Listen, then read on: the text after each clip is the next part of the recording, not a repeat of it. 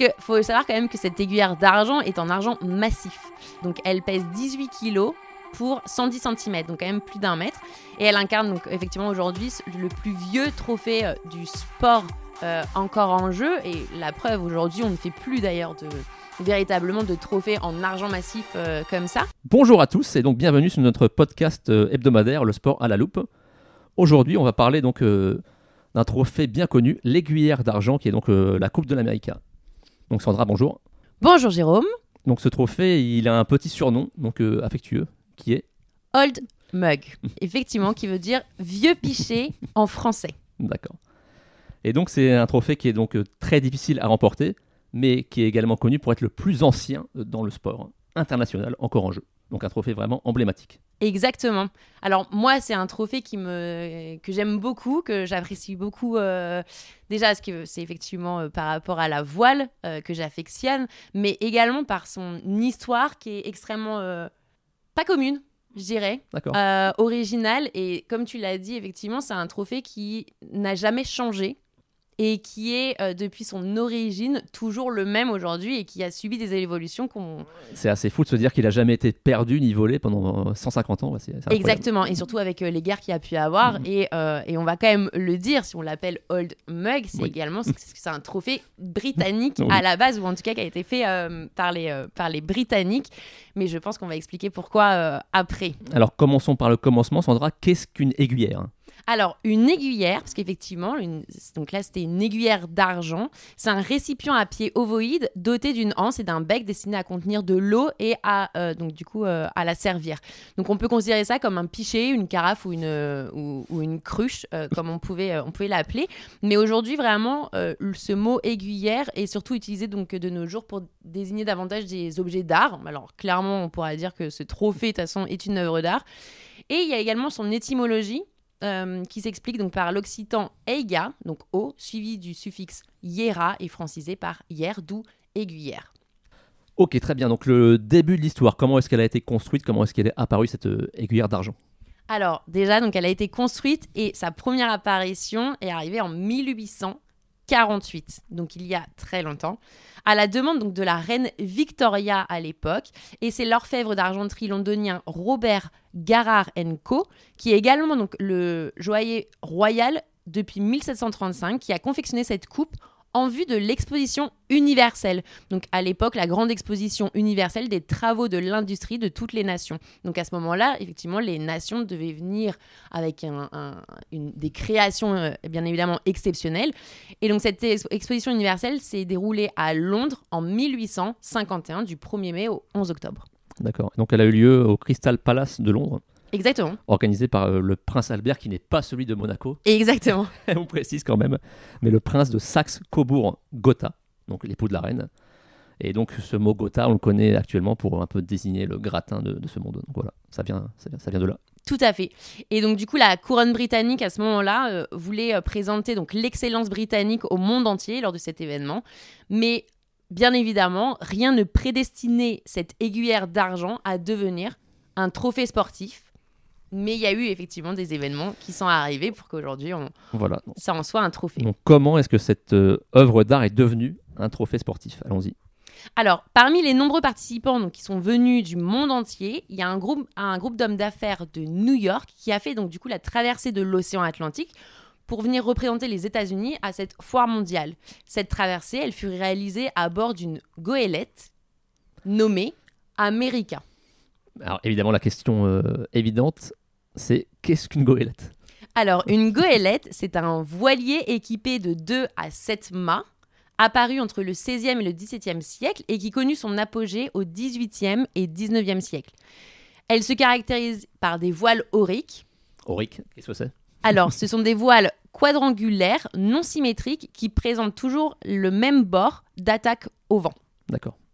Donc ensuite, euh, pour l'aiguillère, c'est donc trois ans après sa création, donc après, euh, donc c'est en 1851, donc la même année que cette euh, exposition universelle. L'aiguillère avait changé donc du, coup de propriétaire et elle appartenait à Phil Marshall Henry William Paget, qui était le comte d'Uxbridge, qui était alors membre du Royal Yacht de Squadron. Enfin. Royal Oui. Yacht Squadron.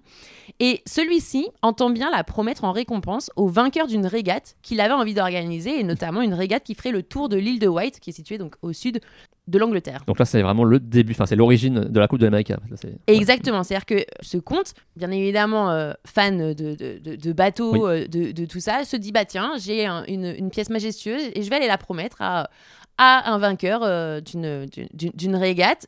Je pense qu'il pensait que peut-être les Britanniques allaient euh, la conserver, mais il me semble que l'histoire on a, on Voilà. on a choisi euh, autrement. Donc comment est-ce que c'est mis en place? C'est la première édition du coup de la Coupe de l'Amérique. Alors donc en 1850, on parlait déjà des deux côtés de l'Atlantique de l'exposition internationale donc de 1851 qui serait organisée donc à Londres. John Cox Stevens est le, mem- le membre fondateur du New York Yacht Club, en, qui, donc il a été créé en 1844, et il va entendre parler de l'intérêt que portent certains marchands de commerce maritime anglais à voir se confronter les voiliers les plus rapides, euh, donc les voiliers américains les plus rapides, que sont les goélettes pilotes qui accostent donc le- leur navire donc marchand au meilleur yacht anglais à l'occasion de cette grande exposition.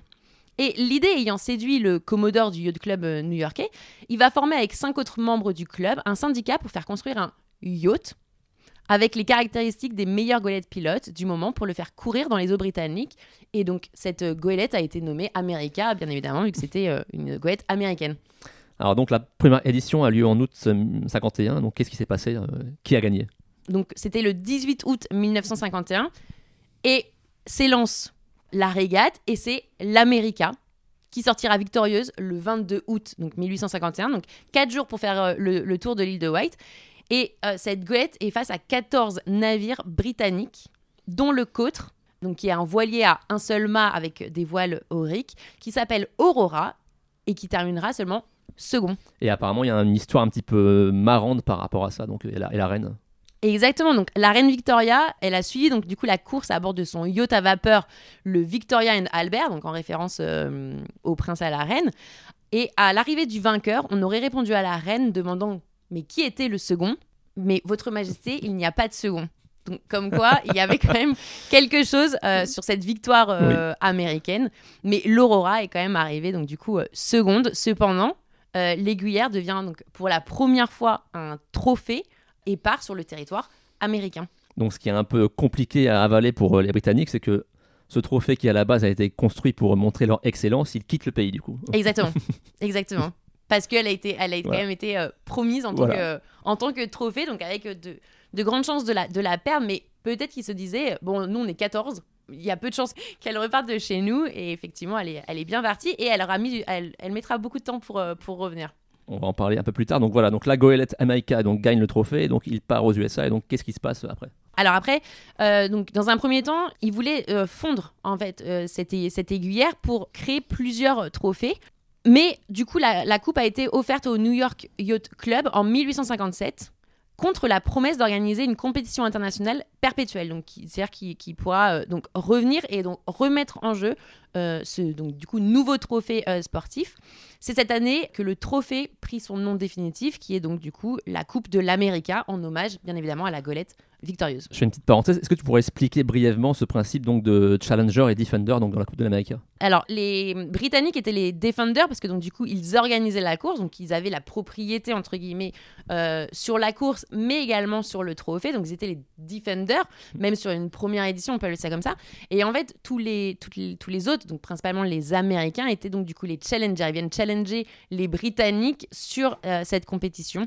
Et, euh, et- donc c'est toujours des termes, c'est-à-dire celui qui, euh, le, le yacht club qui organise la compétition, donc le dernier vainqueur sera toujours le défendeur, c'est-à-dire sera toujours celui qui défendra son, son titre au final et verra apparaître euh, un, nombre, euh, un nombre de challengers euh, sur, euh, sur le sur l'eau. Et donc c'est même le defender qui choisit la date du coup de la prochaine édition de la Coupe de l'Amérique. Ouais. Exactement, Mm. le defender choisit euh, la date, donc c'est pour ça qu'il n'y a pas une sur la Coupe de l'Amérique, il n'y a pas une périodicité euh, comme on pourrait dire, mais en- entre guillemets ça se joue entre 3 à 4 ans parce qu'il y a quand même euh, il y a quand même euh, enfin ce sont quand même des grandes courses avec euh, donc du coup des des, des bateaux pour certains il faut les faut les construire il y a de l'entraînement et etc mais effectivement et donc du coup la, la prochaine édition sera en 2024 mais on vous en dira un petit peu plus euh, après Ok, donc parlons maintenant euh, de l'objet en lui-même, cette euh, aiguillère d'argent avec quelques chiffres.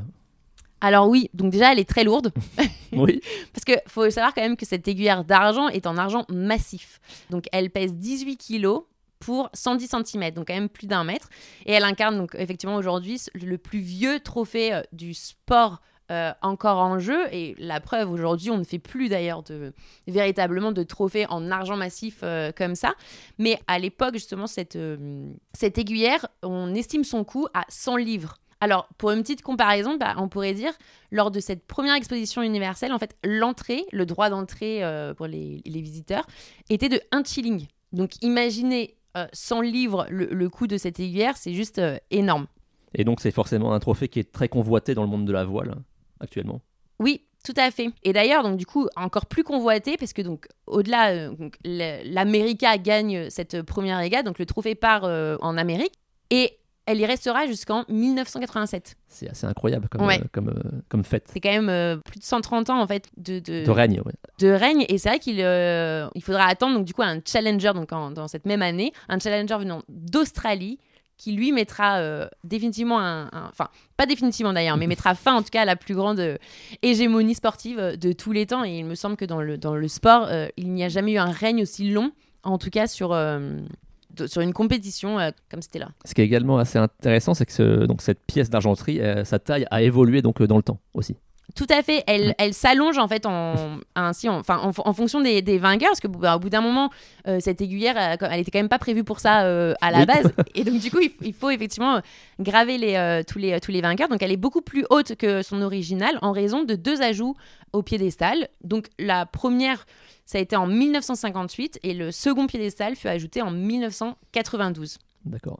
Donc c'est évidemment un objet très précieux, donc qui est protégé également forcément. Oui, hmm. très protégée. C'est-à-dire que cette aiguillère d'argent, elle est transportée qu'en première classe. Elle a de la chance. et surtout à son propre gardien qui assure sa sécurité. Et euh, ensuite, donc en, depuis 1998, euh, donc à l'occasion du 150e anniversaire du trophée, donc 1998, parce que rappelez-vous, sa première apparition et sa création, c'est en 1848. Donc c'est pas euh, lors de l'exposition universelle de 1951. Et donc c'est la maison Louis Vuitton qui est quand même très réputée à l'époque pour ses malles prestigieuses, qui va confectionner justement une malle sur mesure pour cette aiguillère et qui sera tout autant sécurisée, bien évidemment. Tu parlais avant des gravures sur le trophée, donc euh, ce qui la rend également particulière, c'est que cette Coupe de l'Amérique, c'est qu'il y a tous les noms des vainqueurs gravés dessus en fait. Exactement, il n'en manque pas un. C'est-à-dire que depuis effectivement cette première euh, régate, il y a tous les noms et l'historique entre guillemets aussi de la Coupe de l'Amérique, parce que bon, on, ne grave pas juste le, nom du pays euh, comme ou le, nom, c'est vraiment voilà les, temps, les, les, parcours, l'équipage. Enfin, c'est c'est juste fabuleux en fait de savoir qu'il y a une pièce qui aujourd'hui a tout l'historique de, la Coupe de l'Amérique euh, gravé en son. Ah, c'est également une course qui est connue pour être un défi technologique. Euh, entre les nations, on va dire. Oui, bah en fait c'était ça euh, le, début aussi parce que cette exposition universelle, c'est entre guillemets, on va aller un peu confronter nos innovations et on va aller montrer ce qu'on ce ce qu'on sait faire. Et aujourd'hui encore actuellement, c'est-à-dire que bah, les bateaux sont, sont aujourd'hui de plus en plus innovants, euh, doivent aller encore plus loin, et ben, déjà aussi pour, euh, pour gagner, mm. pour battre. Et c'est vrai que donc, du coup, c'est toujours euh, c'est un, un, challenge de, à, chaque fois d'être les plus performants.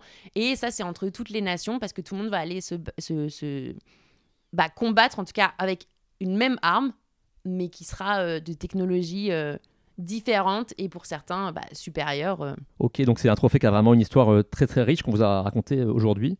C'est donc ce trophée de l'America's Cup, donc cette fameuse aiguillère d'argent qui sera remise en jeu en octobre 2024 pour la 37e édition qui s'élancera de Barcelone. Et le fameux Defender dont on parlait auparavant, c'est donc des Néo-Zélandais Emirates Team New Zealand. Exactement, ce sont les derniers vainqueurs. Je crois qu'il y aura également des Français, Sandra, au départ. Alors oui, on a appris ça donc en début d'année. Les organisateurs ont annoncé que K Challenge Racing donc un challenger français, vu qu'on vous rappelle, challenger qui va aller essayer d'aller chercher euh, le titre, participerait à cette 37e America's Cup, parce que la dernière fois qu'ils ont participé, enfin qu'une équipe française a participé, c'était en 2007, donc lors de la 32e édition. Et euh, donc cette, euh, cette équipe est dirigée par Stéphane Kandler et Bruno Dubois. L'équipe est nommée Orient Express Racing Team et qui représentera la société nautique de Saint-Tropez. Et euh, on aura un skipper qui est quand même euh, relativement euh, connu dans le milieu, Quentin Delapierre, qui sera donc à la barre. Mais il me semble qu'on n'a pas encore dévoilé tout l'équipage, mais on a quand même des grands noms. notamment Franck Camas qui, il me semble, fera partie en tout cas de l'équipe, mais côté staff pour être directeur de la performance. Mais en tout cas, il y a un beau, on va dire qu'il y a un beau challenge qui attend nos Français et on espère bien évidemment que cette aiguille d'argent vienne pour la toute première fois quand même sur le territoire français vu qu'elle n'a jamais été remportée par des Français. Et donc on suivra de près le parcours de cette team française en octobre 2024. Mais en attendant, on vous donne rendez-vous dès mardi prochain pour un nouvel épisode de notre podcast Le sport à la loupe. Merci à tous. Salut Salut.